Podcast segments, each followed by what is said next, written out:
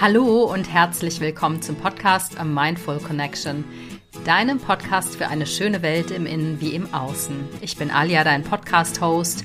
Und wie du es vielleicht gemerkt hast, habe ich letzte Woche eine Folge übersprungen, weil vor der Weihnachtszeit so viel immer los ist und zu tun ist, dass ich es einfach in der Woche nicht mehr geschafft habe, einen Podcast aufzunehmen. Aber jetzt bin ich wieder am Start mit dem Thema, welches ich eigentlich letzte Woche senden wollte. Und zwar widme ich mich heute wieder dem schönen Thema Beziehungen. Ich meine Beziehungen auf allen Ebenen, aber in erster Linie natürlich deiner Liebesbeziehung.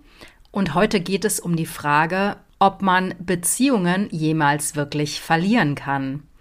Und ich habe für mich eine Antwort darauf gefunden und diese Antwort lautet Nein.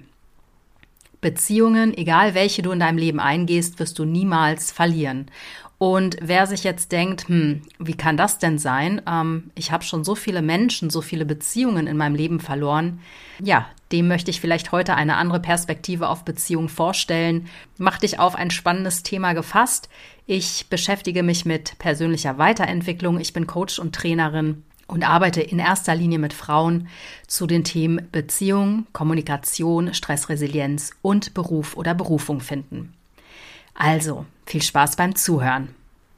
Wenn man Liebeskummer hat und eine Beziehung vorbei ist, ist das Katzenjammern relativ groß, oder? Vielleicht kennst du das von dir auch und ich kenne diese Erfahrung selbstverständlich auch in meinen vorangegangenen Beziehungen, die auseinandergegangen sind, habe ich nach dem Ende oft viele, viele bittere Tränen vergossen, aber ich hatte auch immer wieder Hoffnung. Für mich vollziehen sich Trennungen immer auf zwei Ebenen. Und welche das sind, das möchte ich dir heute vorstellen, um dir vielleicht den Glauben zurückzugeben, dass keine deiner Beziehungen, selbst wenn sie auseinandergebrochen sind, umsonst waren. Denn eine Beziehung kannst du niemals verlieren. Mit dieser gewagten These werde ich jetzt erstmal anfangen. Warum sage ich, dass man eine Beziehung nicht verlieren kann, wo es doch offensichtlich sind, wie groß die Scheidungszahlen in diesem Land sind, wo es doch offensichtlich sind im Freundes-, Verwandten-, Bekanntenkreis, dass Beziehungen eben einfach auseinandergehen. Und diese Erfahrung hast du sicher auch schon oft gemacht. Und ich rede nicht nur von Liebesbeziehungen, wobei das natürlich unsere ja, gravierendsten Beziehungen oft sind oder unsere Beziehungen, die uns die meisten Nerven kosten. Ich meine jetzt auch Freundschaftsbeziehungen oder Beziehungen manchmal sogar zu den Eltern. Ja, also, meiner Ansicht nach kannst du keine Beziehung in deinem Leben verlieren. Denn wenn du etwas verlierst, müsstest du es ja auch gewinnen. Und das ist der spannende Punkt an Beziehungen. Wir können keine Beziehung gewinnen. Beziehungen ergeben sich. Beziehungen finden ganz plötzlich statt.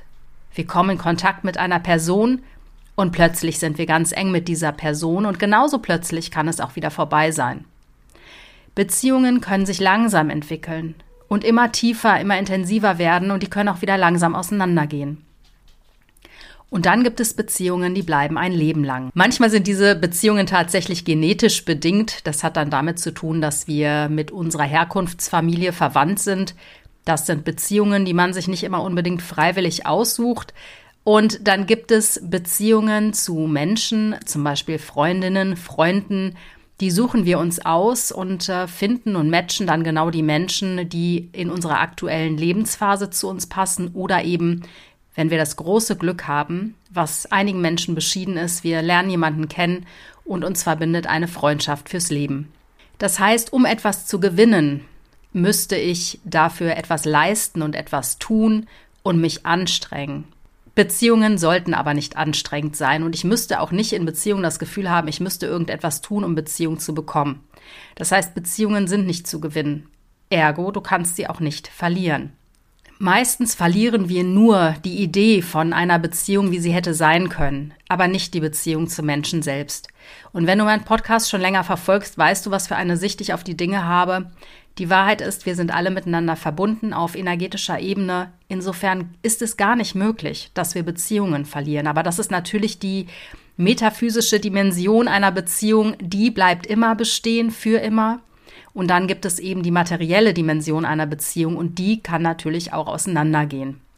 Ich sagte eingangs, dass ich Beziehungen als etwas sehe, was auf zwei Ebenen stattfindet. Und daran möchte ich dich jetzt teilhaben lassen, was für mich Beziehungen in meinem Leben, die wichtig waren, bedeutet haben, auf der oberflächlichen Ebene, aber eben auch auf einer tieferen Ebene.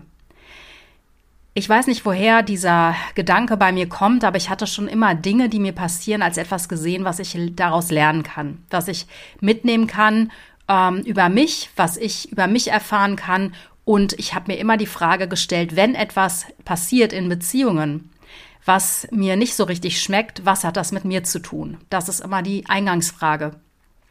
Und die möchte ich dir jetzt heute auch einmal mit auf den Weg geben, damit du dich vielleicht im Nachgang, wenn ich dir eine kleine Übung zum Thema Beziehung an die Hand gebe, dich das fragen kannst. Was hatte das mit mir zu tun?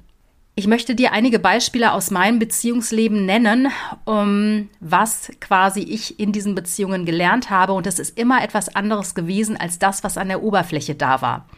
Und vielleicht magst du das als Inspiration heute mitnehmen, um auch mal deine Beziehungen, vielleicht einigen Beziehungen, denen du noch hinterher trauerst, diese zu überprüfen und zu gucken, was hatte ich auf einer tieferen Ebene eigentlich von dieser Beziehung? Was habe ich über mich gelernt? was habe ich übers Leben gelernt und was habe ich eigentlich daraus mitgenommen. Die erste Beziehung, die ich nennen möchte, ist eine Liebesbeziehung. Ähm, ich nenne sie die große Liebe meines Lebens, wobei das mittlerweile ja Quatsch ist, das weiß ich auch. Ähm, Im Prinzip hat mich diese Beziehung nur ganz, ganz tief berührt. Ähm, ich war Anfang 20 und war sieben Jahre mit diesen Menschen zusammen in einer On-and-Off-Beziehung. Sie war sehr rumpelig und sehr anstrengend für uns beide. Aber was ich da gelernt habe, war, dass mich dieser Mensch wirklich geliebt hat auf seine Weise, aber ich konnte diese Liebe überhaupt nicht annehmen, weil ich überhaupt nicht reif dafür war. Denn ich habe mich auf einer tieferen Ebene nicht wirklich gut leiden können, also konnte ich selbstverständlich auch nicht die Liebe eines anderen Menschen annehmen, zumal ich diesen Menschen auch noch furchtbarerweise auf einen Sockel gestellt habe und ähm, mich klein und minderwertig neben ihm gefühlt habe. Was natürlich, wie du dir denken kannst, zu allerhand Konflikten führte. Ich erinnere mich noch an eine schöne Gegebenheit. Ich habe sie damals nicht verstanden. Ich verstehe sie aber heute und die möchte ich dir gerne mitteilen. Er hatte damals ein Foto von mir in der Hand und ich ähm, ja, fand das Foto jetzt nicht so toll von mir. Ich fand, ich sah total blöd aus, das kennt man wahrscheinlich. Und er sagte zu mir etwas, das werde ich nie vergessen. Du bist ein lichtvolles Wesen. Und wir hatten damals mit Spiritualität so gar nichts am Hut, weder er noch ich. Und in dem Moment dachte ich mir nur so, als ich auf das Foto geguckt habe, was sieht der denn da? Also ich sehe da nur fettig glänzende Haut und irgendwie einen Blick, der total schäl in die Kamera guckt. Was, was denkt der von mir? Wo, wie, wo kommt das her? Und das hat natürlich mit total mangelnder Selbstliebe zu tun gehabt. Was ich heute verstehe, ich konnte mein Licht nicht sehen. Ich konnte es nicht erkennen, aber er hat es durch die Augen seiner Liebe zu mir eben gesehen. Und deswegen denke ich auch, dass er mich wahrhaftig geliebt hat ähm, auf seine Weise. Ich konnte sie damals nicht annehmen und ich bin auch froh, dass ich sie damals nicht annehmen konnte, weil er nicht der richtige Mensch für mich war, einfach weil wir nicht besonders kompatibel waren, so rein realistisch und alltagstauglich betrachtet. Aber auch das habe ich erst später verstanden.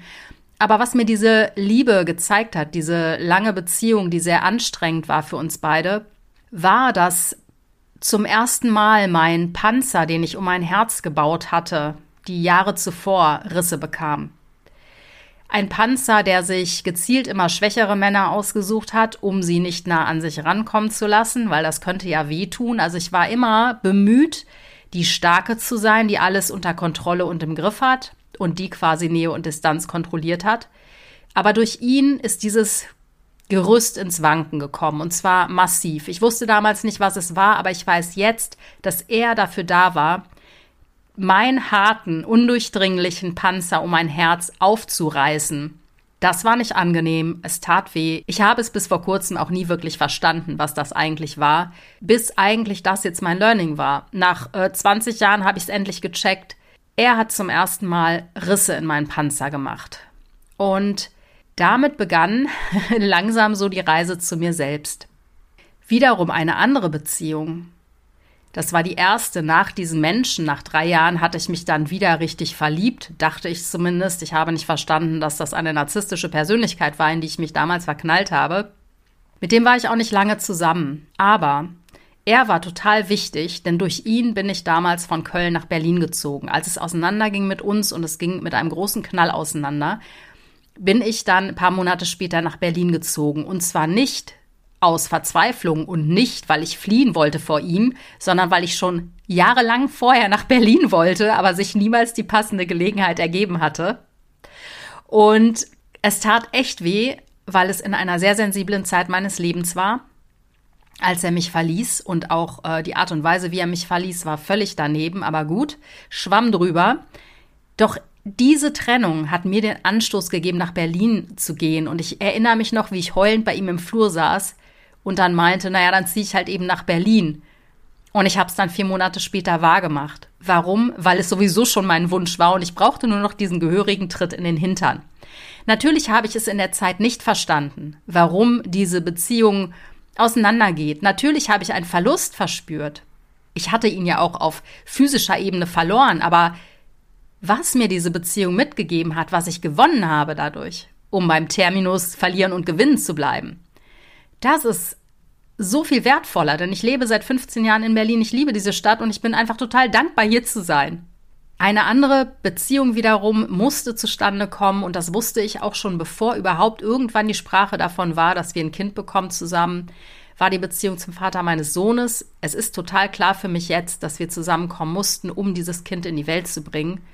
Und wir raufen uns immer noch zusammen. Wir haben natürlich immer noch Kontakt und wir lernen gerade beide über unsere Grenzen auch zu gehen, denn wir beide waren es nicht gewohnt, über eine Beziehung hinaus befreundet mit dem anderen zu sein. Und das müssen wir jetzt notgedrungen für unseren Sohn. Und das ist einfach total schön. Es war schmerzhaft, die Trennung. Ähm, es war rumpelig die ersten zwei, drei Jahre. Aber jetzt muss ich sagen, nach fast zehn Jahren Trennung, dass wir daran gewachsen sind. Dass uns die Trennung, also der Verlust der einen Beziehung, uns zu einer anderen Beziehung geführt hat, nämlich zu der Eltern zu sein. Die Beziehung zu meinem Sohn steht für mich außer Frage ähm, auf einem ganz besonderen Platz, weil mich dieser kleine Mensch jeden Tag aufs Neue lehrt, ähm, ja, über meine Grenzen zu gehen, im Guten wie im Schlechten, mich mit meiner Wut auseinanderzusetzen, mich mit Glaubenssätzen, Mustern aus meiner Kindheit auseinanderzusetzen und mich manchmal so an meine Grenzen treibt. Und er lehrt mich bedingungslose Liebe und wirklich noch mehr diese Panzer, diese Gefängnisse um mein Herz loszulassen. Und das ist das größte Geschenk, was mir dieses kleine Wesen, dieser kleine Lehrmeister machen kann, auch wenn er mich manchmal in den Wahnsinn treibt. Aber ja, bedingungslose Liebe ist meiner Ansicht nach wirklich an ein Kind gekoppelt. Und ähm, ja, bestenfalls dann irgendwann, wenn man reif und erleuchtet ist, an einen selber, nämlich dass man bedingungslose Liebe zu sich selbst hat und dann ist man aber tatsächlich erleuchtet und Buddha-like und ähm, ja, wäre schön, aber das ist jetzt auch nicht meine Mission oder mein Anspruch im Leben, so schön es auch wäre. Die nächste Beziehung, meine letzte Beziehung, hat mich dahin gebracht, tatsächlich mich mit zwei Menschen zu verbinden. Zum einen mit meinem inneren Kind, was ich immer weggedrückt habe, die kleine vierjährige Alia, die starke Verlustängste hat, das war für mich ein Glücksfall, so anstrengend die Beziehung auch war. Das ist das größte Geschenk dieser Beziehung. Plus, das größte Geschenk ist auch, dass ich meiner Schwester, meiner lieben Schwester Jasmin, wenn du das hörst, ich liebe dich, dass mich diese Beziehung meiner Schwester nahegebracht hat. Und das sind zwei große Geschenke, die ich in der Beziehung, die vordergründig furchtbar anstrengend war, zwei Jahre lang mitgenommen habe. Und das wiegt so viel mehr auf. Und und wenn ich hier von Beziehung verlieren spreche, es gibt nichts zu verlieren, weil es nie was zu gewinnen gab. Zumindest nicht auf der Ebene dieser gleichen Beziehung. Wir gewinnen, wenn überhaupt, aus Beziehungen das zurück, entweder ein Teil von uns, den wir verloren hatten, oder einen neuen Menschen, oder eine besondere Fähigkeit, eine besondere Kompetenz, von der wir vorher noch nicht mal Ahnung hatten, dass wir sie hatten. Zum Beispiel nach einer schmerzhaften Trennung wieder zu sich selbst zu finden und seinen eigenen Weg plötzlich zu gehen, was für viele Frauen, glaube ich, ein ganz großes Thema ist.